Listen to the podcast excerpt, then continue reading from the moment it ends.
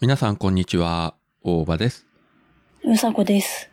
北北カフェ157回です。はい。いや、今さ、はい。あの、通話をつなげた瞬間さ、ちょっと待ってって言ったじゃん。うん。またさ、あの、イヤホンのさ、右と左がわかんなくなってさ、 なぜ一瞬さ、形を見て、形を見て一瞬固まったんだよ。あれ、この形って右左どっちと思って。まあ、でもこれはね、音楽聴くわけじゃないから、収録だけなんで、まあ、仮に左右間違ってても、なんとかなるっちゃなんとかなるような気もしますが。いや、だって、間違ったらだって、ポロって落ちない。だって、形、ちょっと違うでしょ君だったらもう強引に押し込むんじゃないかなと思って。うりゃーといか言や、ってたさすがに、さすがに私も一応人間だからさ、ちょっとそこはね、無理なんですよ。親指で強引にあの耳に押し込んで、うりゃうりゃーとか言 って。で、今度は取れなくなるというね。え、それでまた病院行くんでしょすいませ病院ん行っくんてで。すいません、イヤホンが取れないんです。っていうね。これ、いい年こいたおばさん何やってんのって言われるよ。いやー、まあ、それで、それはそれでまたね、ポッドキャストのネタができるということでですよ。もう体を張って、ね、笑いを取りに行くということでございますよ。いいんだよ、私はそんなちっちゃいネタなんか欲しくないんだよ。もっとガツンとでかいのやってやるよ、来月。で、それはそうとして、あの、前回の、まあ、配信の中で、あの、うさこはまあ、咳をね、ゲホゲホ言ってまして、うん。あの、実際はあの、編集で大部分カットしてるんですが、かなり前回も収録中もずっとごほごほ言ってまして、まあ、あの、心配されてらっしゃった方もいらっしゃったようですが、はそのい。後体調の方はいかがですかもうね、本当に、あのー、二日、三日前ぐらいかな、やっと咳治って。うんようやく通常モードに。そうだね。まあ本当に全く100%大丈夫かって言われたらちょっとね、あれだけど、でもほぼほぼもう大丈夫。まあまあ、でもそれはようございました。うん。で、食欲の方は食欲ね、うん。いやーちょっと戻っちゃってさ、太ったんだ よね。先週痩せたとか言ってたよね。そう、全然食べ、なんかね、食べようっていう感覚がないんだよね。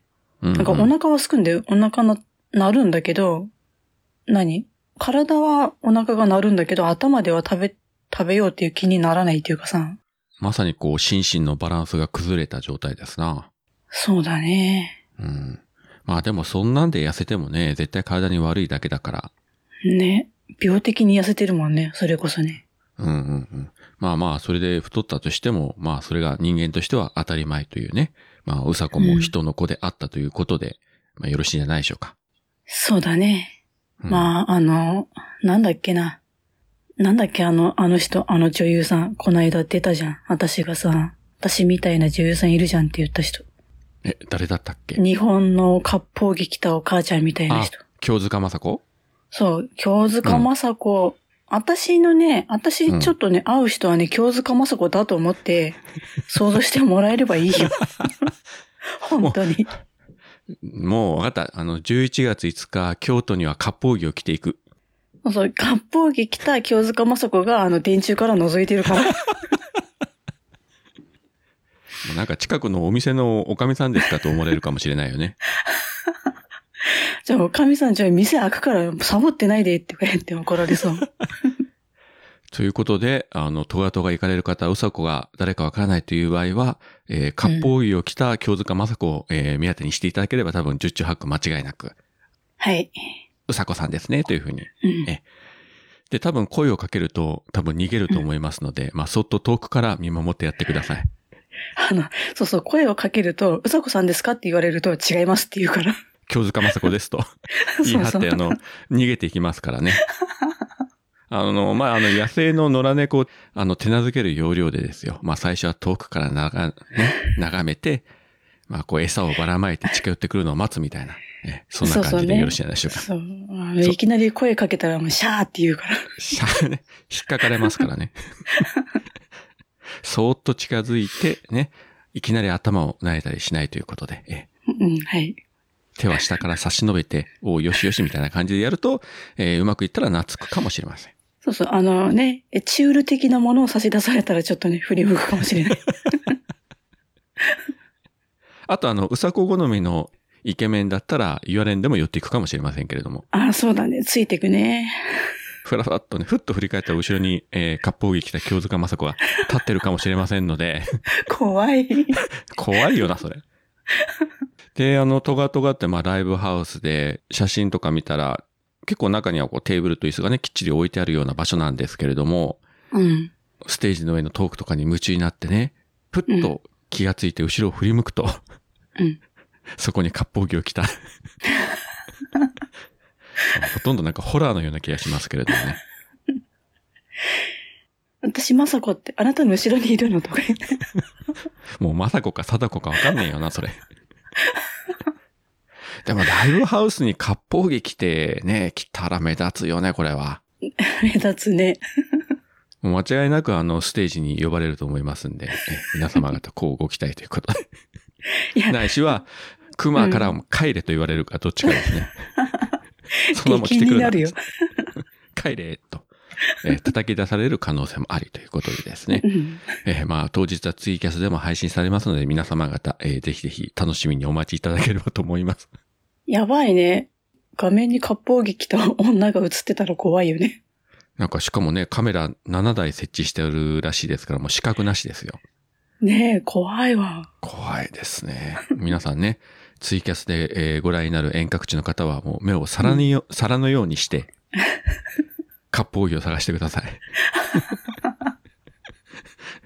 もうもう何のイベントかわかりませんけどね、ウォーリーを探せじゃないけれども、ねえ、今言おうと割思烹っ着をた。探せ。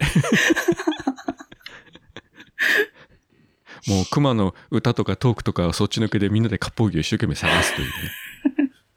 見つけた人はなんかね、じゃあ私からあの、毒をプレゼントしま すわ。我々は社病の成功を祈ってるのか祈ってないのかもだんだんわかんなくなってきましたけれどもね。 いや、それはもう成功ね、願ってるに決まってるじゃないですか。こういうふうにね、いろいろ言ってますけれどもね、熊さんが寝食を忘れて頑張っておりますのでね、えーきっちり応援、えーしていきたいとは思っております。はい。これも我々、我々にできる精一杯の応援だということで、一つ温かく、えー見守っていただければと思います。はい。 はい。でもやっぱ怒られそうな気がするけどな。ね。ジャックインレーベル音楽とポッドキャストの融合イベント「シャベオン」「エフェロンチーノウォーバードライ」「トゥトゥ」「大大だけな時間」「クー」「徳マスたけし」2022年11月5日土曜日京都トガトガお問い合わせはクマジャックインレーベルまでで、話変わりましてですね、うん。あの、別番組の北九州の片隅の方がですね、まうあ、んたまたまというか、まあ、この10月に入ってですね、3人ゲストを呼んで、うん。この半月で収録、編集、配信を一気にやるというね、結構無茶なことをやってしまいましてですね。もうすごいね。我ながらびっくりしたんですけれども。で、これきっかけが、あの、先日の国際ポッドキャストデーで、あの、リレー配信された中で、月夜のサボテンという番組がありまして、まあ、今う回ん、そのコラボ会ということで、えー、やった番組で、出演者が、黒柳りんごさん、うん。猫助さん、ワンダさんっていうね、3人の女性が、まあ、出ておりまして、で、うん非常に面白かったんで、これぜひレギュラー化しなさいって私は常々言ってたんですけれども、まあ、それをプッシュするためにもということで、お一人ずつ順番にお呼びしてですね、まあ、喋らせていただきましたですよ。ああ、なるほど。で、黒柳りんごさんは、彼女がポッドキャストを始めて本当にすぐのと頃に来ていただいてもう1年2ヶ月ぐらい前なんですけれども、うん。その時はね、ガチガチだったんですけども、さすが今ね、人気ポッドキャスターですから、うん。もう余裕しゃくしゃくですよ。はあ、さすが。あの、先日台風の夜に酔っ払ってひっくりこけて、えー、尾低骨がという事件がありましたけれども、それうんをあの、チクリチクリといじってもね、軽くね、受け流すとかね、うん。さすがだなと思いましたね。もうキュリオシティとクレアナで今、ポッドキャスト界隈コミュニティ部門に君臨してますからね。ねまあこういう人とね、えーぜひ仲良くして、まあ上に引っ張り上げていただきたいと、まあ思ってるわけなんでございますが。で、えー二人目が、えー路地裏の猫助を配信されてます猫助さんですね。え。うん。まあこれご存知の方はご存知でしょうけれども、えーあの有名なポッドキャスターの妹さんですね。うん。うん。いや別に隠すことないけど、桃屋のおっさんの妹さんなんですけれども、 うん。うん。えー初めてお話しさせていただきまして。はいはい。やっぱあのー、オルネポでね、いつも桃屋のおっさんが、もう妹さんの実名出して、結構ケチョンケチョンに話してるので、実際のところどうなんだろうというふうにね、思ってこう聞いてみたんですけれども、うん。えーまあ、喧嘩はしてませんと。そもそも連絡取ってないから喧嘩のしようもありませんとかね。まあまあでもね、もう兄弟でもいい年したらね、もう社会人になったらそんなもんだろうなと、うちもそうだからわかりますけど、うんまあそんな話とか。で、こちらもですね、ぜひどこかで一度この兄弟共演というのをね、やってくださいというふうに、えーお願いはしたんですけどね。うんまあ、果たし。て実現するかどうかわかりませんけれども。で、その後、オルネポの方を聞いてたら、まあ、桃屋のおっさんもその回を聞いていただいてですね。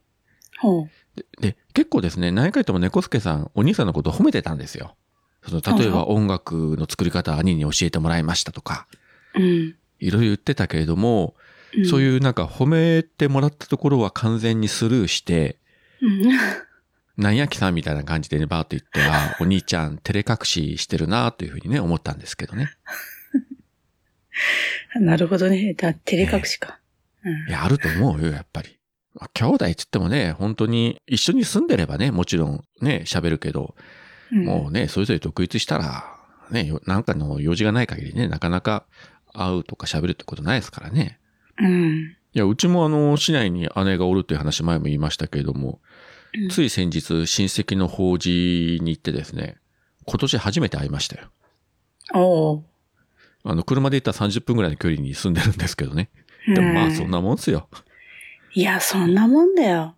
ねえ。うん。特にうちも喧嘩してるとかそういうのは全然ないし、あったら普通に喋るけれども、日頃は何も連絡しないというね、うん。感じで。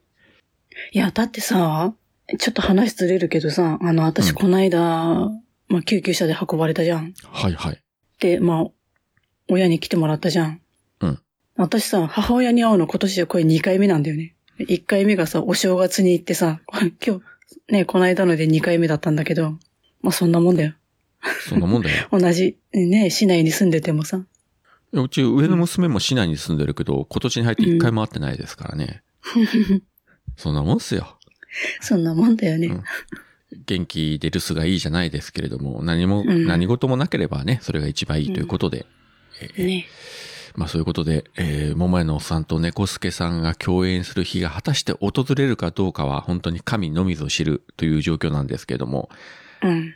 でもね、一回そういうのがあると相当盛り上がるんじゃないかなと思うんですけどね。ねえ、やってもらいたいよね、1回ぐらいね。ねえ、もうね、おっさんも覚悟を決めてですよ。うん。ぜひ、え、突撃していただきたいというふうに願っております。と、はい。えー無責任に煽っておきます。はい。で、3人目がですね、メキシコ在住のワンダさんですね。はい。毎回ツイキャスで一度だけ何年か前に喋ったことあるんですけども、ポッドキャストで喋るのは今回初めてということでですね。うん。うん。ようやく、まあ、お会いするというかお話しすることができたんですが、うん。まあ、その中でもですね、あのー喋ってるんですけれども、5年ぐらい前に、あの、彼女がメキシコからこう、一時帰国した時に、なんかご家族で神戸に行ってて、うん。でね、その翌日か前の日かに自分があの笹山さんのライブで神戸行ってたんですよ。うん。で、本当にあの一日違いのニアミスで、あ、あ会えなかったっていうのを当時ツイートとかしたことを覚えてて、まあその話もしてるんですけれども、ほう。ああ、もうそれも5年も前ですかみたいな感じでね。本当にあの、長らく、えーやりとりさせていただいたんですが、ようやく本当に、えー話をすることができて。で、しかうもん、当然時差がありますので、あの、収録したのが土曜の夜の9時からだったけど、えー向こうは早朝ですね。朝の7時。はい。申し訳ないですね。逆の立場で考えたら、朝の7時から収録できるかと言われれば、なかなかね、相当朝早起きしておかないとね、頭回んないしと思って、うん。えー申し訳なかったんですけれども。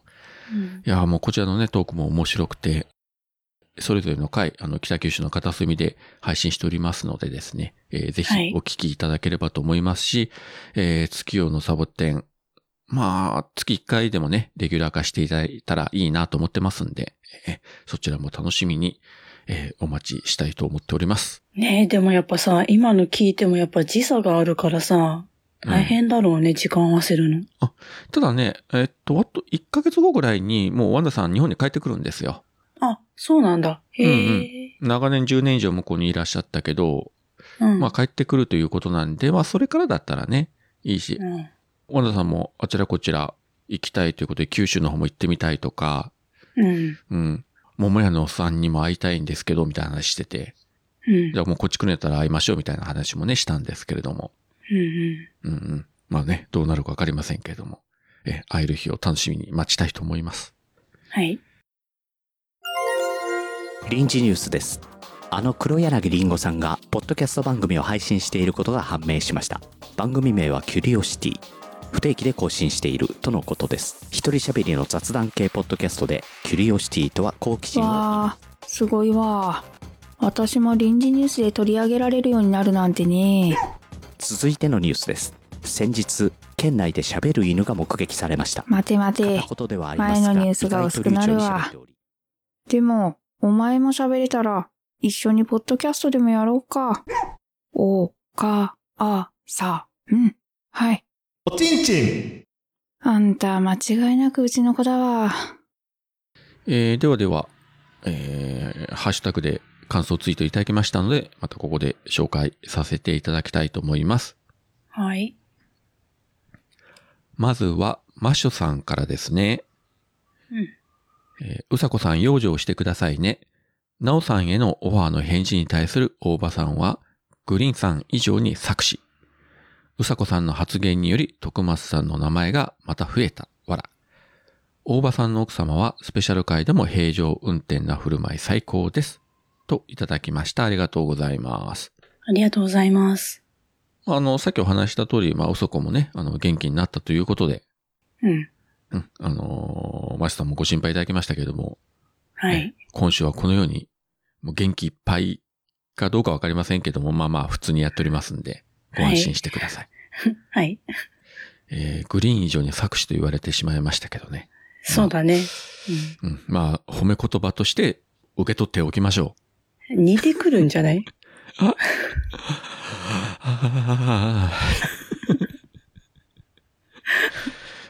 もうコメントのしようがないので、えーノーコメントで貫きとしたいと思います。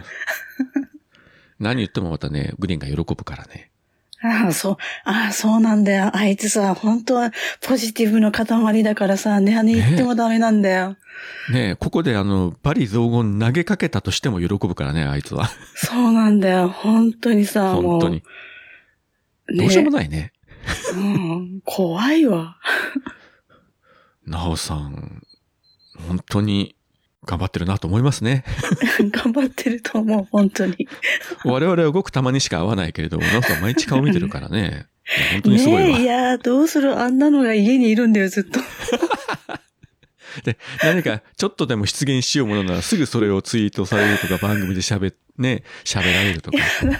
いやだ、休やま、だよ家、ね家が休まらないって嫌じゃん、そんなの。ねえ。恐ろしいわ。ということで、お次はそのなおさんからいただいております。はい。これはあの、先日の国際ポッドキャストデーで配信したスペシャル回の感想ですね。ほう。いつも通りいいですね。えーあんなゲスト会、こんなゲスト会あったなーって笑いました。ネガティブな感想はいりません。本当にそう。さらっと大事なことを言うこの番組がとても素敵です。といただきました。ありがとうございます。ありがとうございます。まあ、確かに、スペシャル回と言いつつも、まあ、だいたいいつも通りのね、話を30分してあれ終わったんですけれども、うん。そうですね、もうネガティブな感想は送らないでね、というね、お願いだけはさせていただいておりますけれども、うん。うん、今のところ特段来てません。そうだね。でもさ、なんかさ、普段いつも言ってるじゃん。ネガティブな感想いらないってさ。うん。でもこれってさ、さらっと大事なこと言うって、あんまりみんな言ってないのかい言いづらいのかね言ってないでしょ、みんな。少なくとも自分は聞いた覚えがないです。自分が聞いて本る当ポッドキャストの中では。だから、通常であれば、その、あの、メールね、お便りお待ちしてますとか、メールアドレスはこちらですとか、ハッシュタグなんとかなんとかですとね、そういう募集というのは結構な番組がね、されてますけれども、うん。露骨にネガティブな感想いりませんと言ってるのは多分うちぐらいじゃないでしょうか。でも普通なのにね。ねえ、うんいや、それを言うということは、ねえ、悪い取り方をすれば、あの、リスナーに喧嘩売っとるようなもんなんで、うん。うん。いや、そうだと思う。そうだと思うけど、でも、うんね、ネガティブな感想を書く、その、労力を他に回すよと思うんだよね。そうだね。うん。と、あの、思いっきり毒を吐いてる君が言うというのも 説得力があるのかないのかようわかりませんけどね。いや、だってわざわざ嫌いな人に労力使ってるんでしょ自分の時間と、ね、そうそうそう。精神を使ってるってことでしょなんか無駄じゃないと思って。まあ、あの、あれですよ。あの、Apple Podcast の評価で星1をつけるような感じですよ。うん。うん。ね。まあいいですけどね。別に位置つけた、つけたからといって、どこの誰がつけたか、こうもうこっちわかりませんから、もういいんですけどね。うん。まあ、変なレビューさえ書かれなければ。ということで、えー、ネガティブなことは一切拒否です。変なレビューもいりませんって。いりません。そんなのが来たら、あの、アップルに直訴して削除してもらいます。え、ねえあれはさ、あのレビューは自分では消せないのいや、消せないんじゃないですかね。別にこちらのサイトに来たもんじゃないですかね。そうアかッ。プルの方に行ったレビューだから、それをこっちで勝手に消せたら、それはそれで逆に問題ないような。そうか。それができるんだったらさ、自分自身で、あの、目いっぱい褒めたたえるレビューが書けるということになるじゃんああ、そうか、そうだねそ。う毎週毎週あのね、違う名前を使ってレビューをどんどん増やして、星をどんどんつけていくみたいな。そうまでするかと。まあ、する人もいるかもしれませんけど。うんいや、もしそれをやったとしてさ、いや、この番組すごい、星5がすごいと思って、いざ聞いたらそうでもなかったらさ、うん。やっぱ星え1こだのレとビュー、うん、このレビュー誰だよってなるよね。なるなる。まあでも本当にあの、まあちょっと真面目に言えばやっぱりそういったところで、まあ書く方は思いつきでパッと書かれるかもしれませんけども、受け取る側が結構それでダメージを受けるということは、まあこれはポッドキャストに限らずよくあることなんで、ね、うん皆様方の自分のやっぱり発言にはそれなりに責任が伴うとはいいうことだけは、まあ頭の片隅にね、入れて、まあツイートとかされた方がいいんじゃないかなと、まあ老婆しながらには思っております。はい。はい。はい。えっ、と、次はですね、100均で借金するももっぴさんから、えー風邪治ったのに咳出るって、えー、喘息かな喘息持ちがなったりするんですけど、風邪が治っても1週間から1ヶ月ほど咳出るらしいので、お気をつけ遊ばせといただきました。ありがとうございます。ありがとうございます。まあ幸いそこまでね、ひどくはならなかったということで、うん。まあね、配信者が咳とかね、喉やられちゃったら本当に困りますので、ね喋ってなんぼのね、世界ですから。え。本当だよ。いや、本当にさ、自分、まさか自分がさ、なんか、ねえ、声が命みたいなさ、こうんうん声で、こうね、何かするなんて思ってなかったからさ、何年か前はさ。まあね、うん。喉を大事にしようとちょっと思ったね。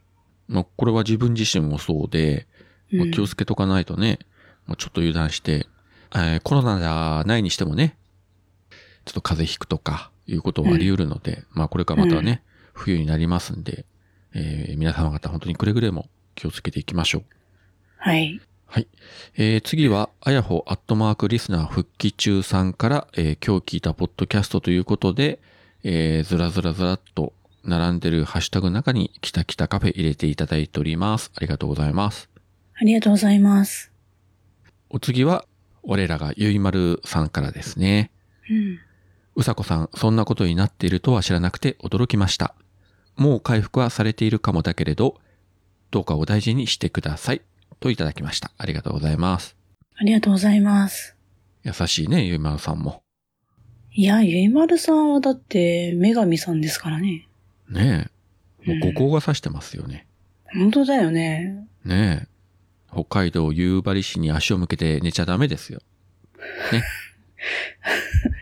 だいたいさ、あの、夕張ってまあ北海道だからまあまあ北にあるじゃん。うん。まあ北枕で寝ろってことか。あ、まあそういうこ足と向か。けるなってことは。うん。まあ東枕ぐらいにしてもいいと思います けど。我々配信者からすれば本当にあのね、大先輩のゆいまるさんですから、うん。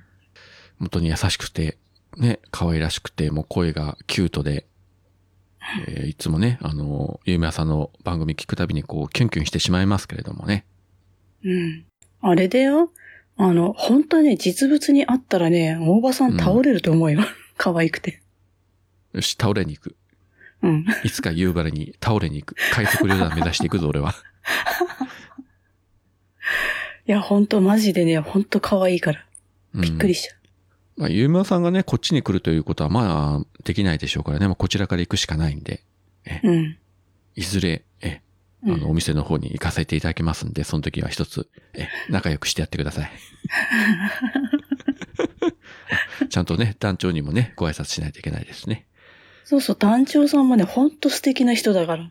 みたいですね。で、声もすごいイケボでね、うん。いつか行ける日の来ることを楽しみにえしております。はい。えー次は黒柳りんごさんからですね。うん。咳は収まりましたか救急車は私3回乗りました。隊員さんに叱られたことはありません。ほら。しかし、呼ぶの躊躇するのはわかります。配信リレーお疲れ様でした。黒柳鉄瓶ペロペロ聞いてくださったでしょうかといただきました。ありがとうございます。ありがとうございます。 3回乗った。うんそれはすすごごいでいすね。ね。うん。うん。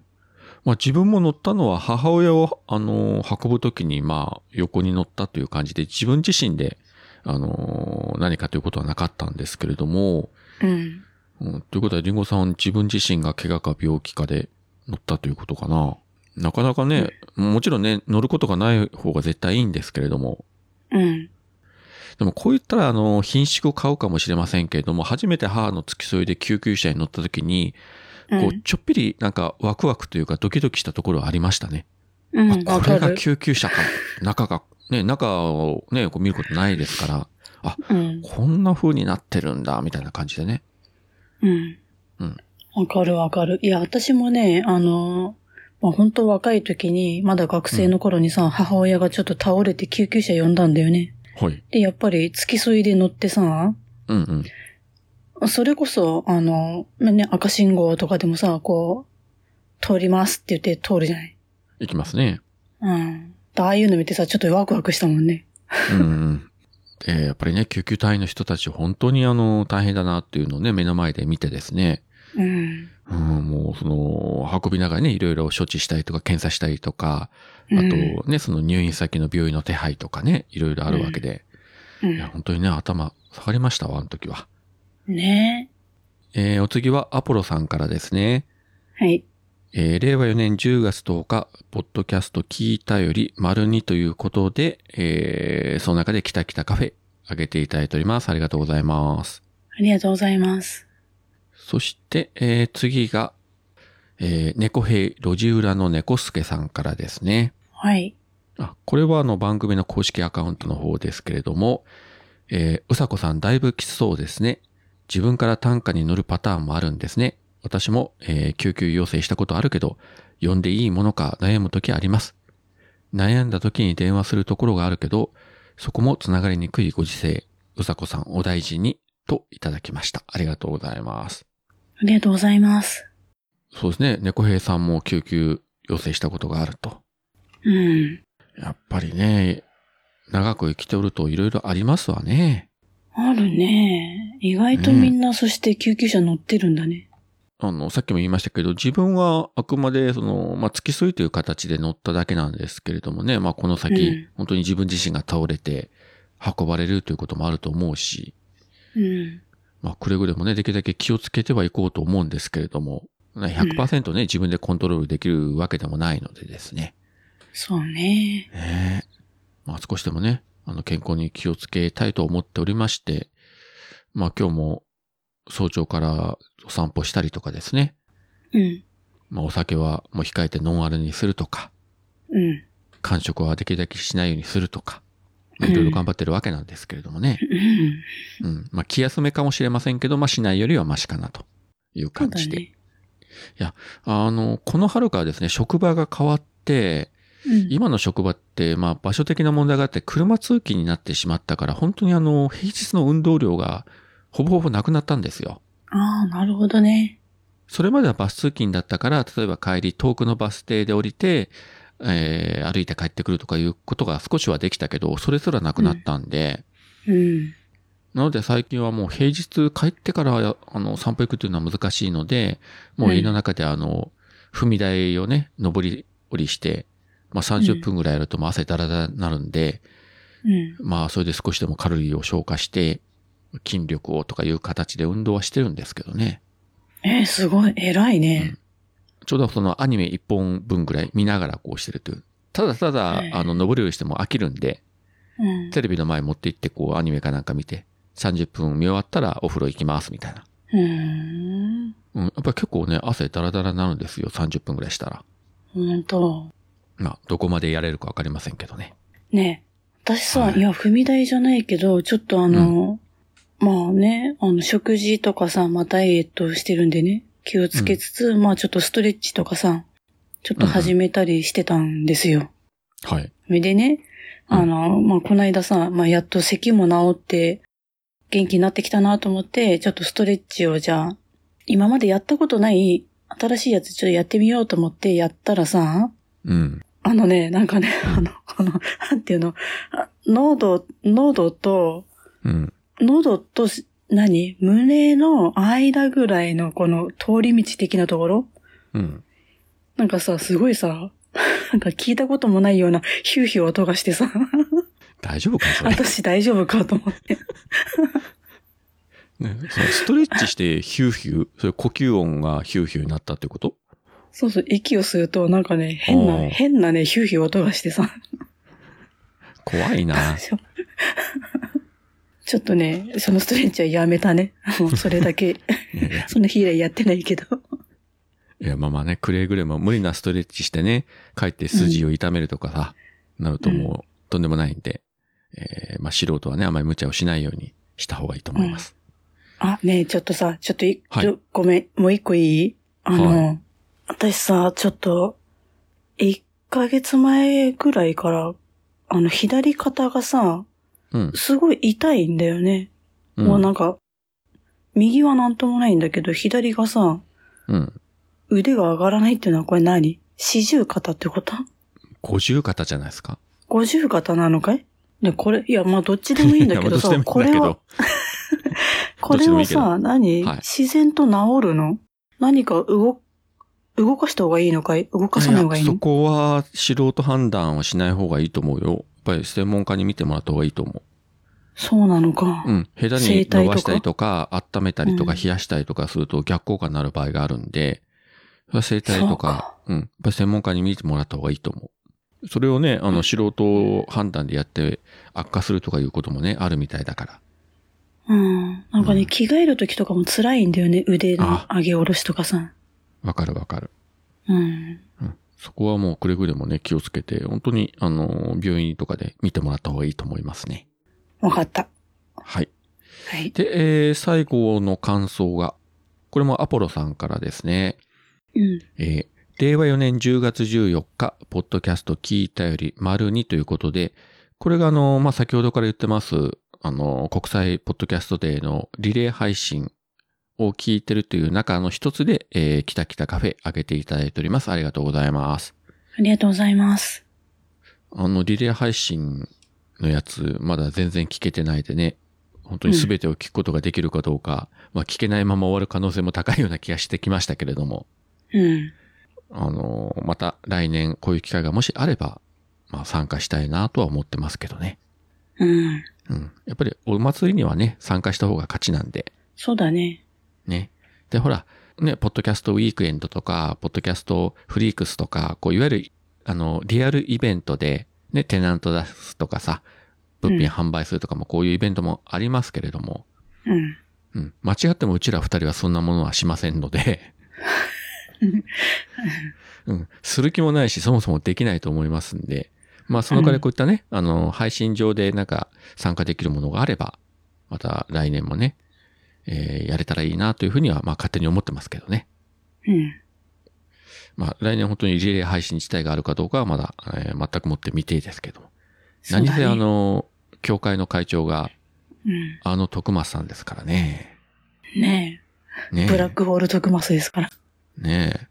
みんな吸い込まれていくぜという感じ でですね。あ、そうそう。あの、今週、いや、先週か、あの、人間病院を聞いてたら、あの、うんその一番新しい回で、その、日本ポッドキャスト協会の会長になったことについて、徳松さんがいろいろ喋ってたんですよ。おう。その自分の考えというか、思いというか。うん。で、まあなんか途中で時間切れみたいな感じになったんで、また次週に続くみたいな感じだったんですけど、うん。相変わらず言葉が多いけれども、うん、うん何言ってるかよくわからないな でも、まあ、徳松さんらしいなと思って、えー聞きましたけれども。 えーご興味のある方はぜひ、えー人間病院の方もね、 お聞きいただければ、 と思いますけどね。まあいいでしょう。それがはい徳松さんらしいといえばらしいと思いますんで ね。まあね、そういう、そこがなくなったら、徳マスさんじゃないからね。急に徳間さんが本気になってですよ、その協会の会長としてもバリバリ活躍してですよ、うん。なんかね、イベントを立ち上げるとか、ね、うん。なんか、動き出したら逆に怖いですよね。怖いよね。なんかさ、本当に、うん。なんかさ、ふ まともなこと言い出したらちょっと大丈夫と思っちゃうよ ね。どうしいたや徳松さんって。ひどい。まともなこと言ってるって。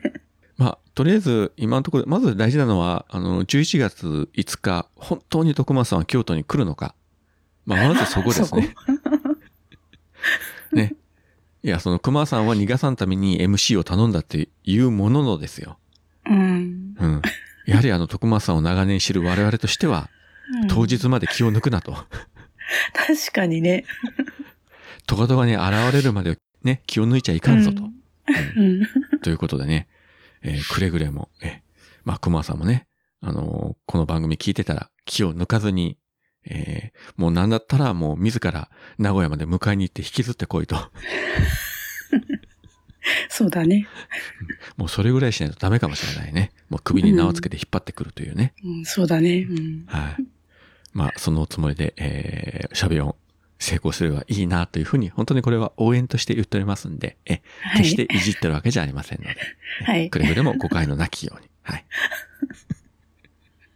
うやって一応言っとかないとね、また誰かがさ、熊さんにチクったりしてね、なんかキタキタカフェでまたなんかいろいろめちゃくちゃ言ってますよとかさ、うん。うん。言われるかもしれなこいし。れ、これはさ、だって愛があればこそじゃんね。本当にどうでもよかったら話題にすらしないよ。まあね。うん。うん。ね、熊さんも関西人なので、まあそのあたりはね、分かってらっしゃると、もう何やっても笑いにね、あの、転換していくというね。うん。本当にあの、関西人の人って、まあ大阪弁自体もそうだけれども、ある意味こう、なんて言うんでしょうね。お笑いに特化した人種じゃないですか。人種という言い方も変だけれどうも。うんん。ある意味、羨ましいっちゃ羨ましいんですよね。なんか存在自体が面白いというかさ、そうね。え何喋ってもお笑いになってしまうというね。あれはさ、なんなのあのさ、日本、まあ北海道から九州、沖縄あるじゃん。うんうん。でもその中でさ、なんかまあ日本ね、まあアメリカとかさ、うん。なんだとかっていっぱい世界があるけどさ、まあいろんな特殊、特徴があるじゃん。まあうん日本人は日本人の特徴あるじゃん。その中でさ、日本の中に大阪っていう国があるんじゃないなんかなんか違う血が混じってるみたいなさ。 日本人なんだけど、うん、大阪っていう国の血があるみたいなさ。生まれ持ってのみたいな。あの一角だけが言葉も違うし、うん。 ね、北海道と九州もそんなに言葉に違いはないのに、うん。なぜか大阪中心のあの関西圏というのはさ、違う言葉を喋ってるじゃないです か。ねえねえ。違う民族なのか、もしかしたら。あ。ちょっと、ねえもしかしたら日本って二つの国からなってるのかもしれないね。あの、DNA 鑑定したら、明らかにこれは遺伝子的に、あの、別のね、うんあの流れで来てますね、みたいなことをね、署名されるかもしれませんけどね。ねえ、あるかもしんないよね。まあ、それはそれでもいいんですけどね。まうあ、んでも何やっても、えー関西の人、大阪人は面白いな、ということでですね。えはい。はい。まあ、喋音がどうなりますかということで。えーあ、でも、そういっても京都はあまり面白い人というイメージがないんですけどね、京都の人に対しては。いや、あのね、そうだね。いや、ね京都ってさ、すごい本当に、なんていうの、上品じゃん。やっぱりその歴史と文化がね、うん。やっぱり大阪と違う歴史を持ってるからね。うん。なんか、でしょうね儚いとかさ、うんうんうん繊細とかさ、うん。なんか、ね、本当に割れ物を触る的な扱いで、みたいな感じするじゃん、なんとなくさ。女性とかでもさ、綺麗な人多いしさ。まあそうねはいはい。だけど、ね、多分ね、私が思うにね、ちょまあ、腹黒いんじゃないかと。 やばい、また敵に回してる。また今度は京都人を敵に回したか。いや、あの、笑顔の裏に、チって思ってると思うんだよね、きっと。 まあ自分が直接知ってる京都の配信者といえば八部九夫さんぐらいですけれども、あああ彼女も腹黒いんでしょうかあ何いなや、んでしょわうかかんい。ない。 いや、イメージ、イメージ、私の中のイメージね。あの、ニコニコして人当たりのいい人ほど怖いよって思うんだよね。本当かな、この人って思っち ゃう。ね、だからっつって私がこうやって毒を吐いてるじゃん。え毒を吐いてるから私裏表ないよとか、実はいいやつだよとか言ってるわけじゃないんだよ。すだってそれは悪いやつだから ね、私。まあそういうあの、毒を吐き散らかしてる北海道人、ね、うさこが、いよいよ11月5日京都に乗り込みますんで、京都、大阪、連合対北海道民の熱きバトルが繰り広げられるかもしれないし、何もないかやもだ、しれませ絶んけ対ども負。けるもん。まあ、とりあえず、えー白い割烹着を着た京塚雅子を見かけたら、えーうさこだというふうに皆様方、えー認識していただければと思います。はい、ぜひ。それってあの、本当に、ただのその辺りの近くのおかみさんだったら笑うけどね。うさこさんですかって言ったら、血合い漫画なとか言われてはぁって言われるよ。あくれぐれもお気をつけください。はというい。わけで、まあ、今週はこの辺りでよろしいですかね。はい。というわけで、えー今回もここまでお聞きいただきありがとうございました。ありがとうございました。それでは皆さん、さようなら。さよなら。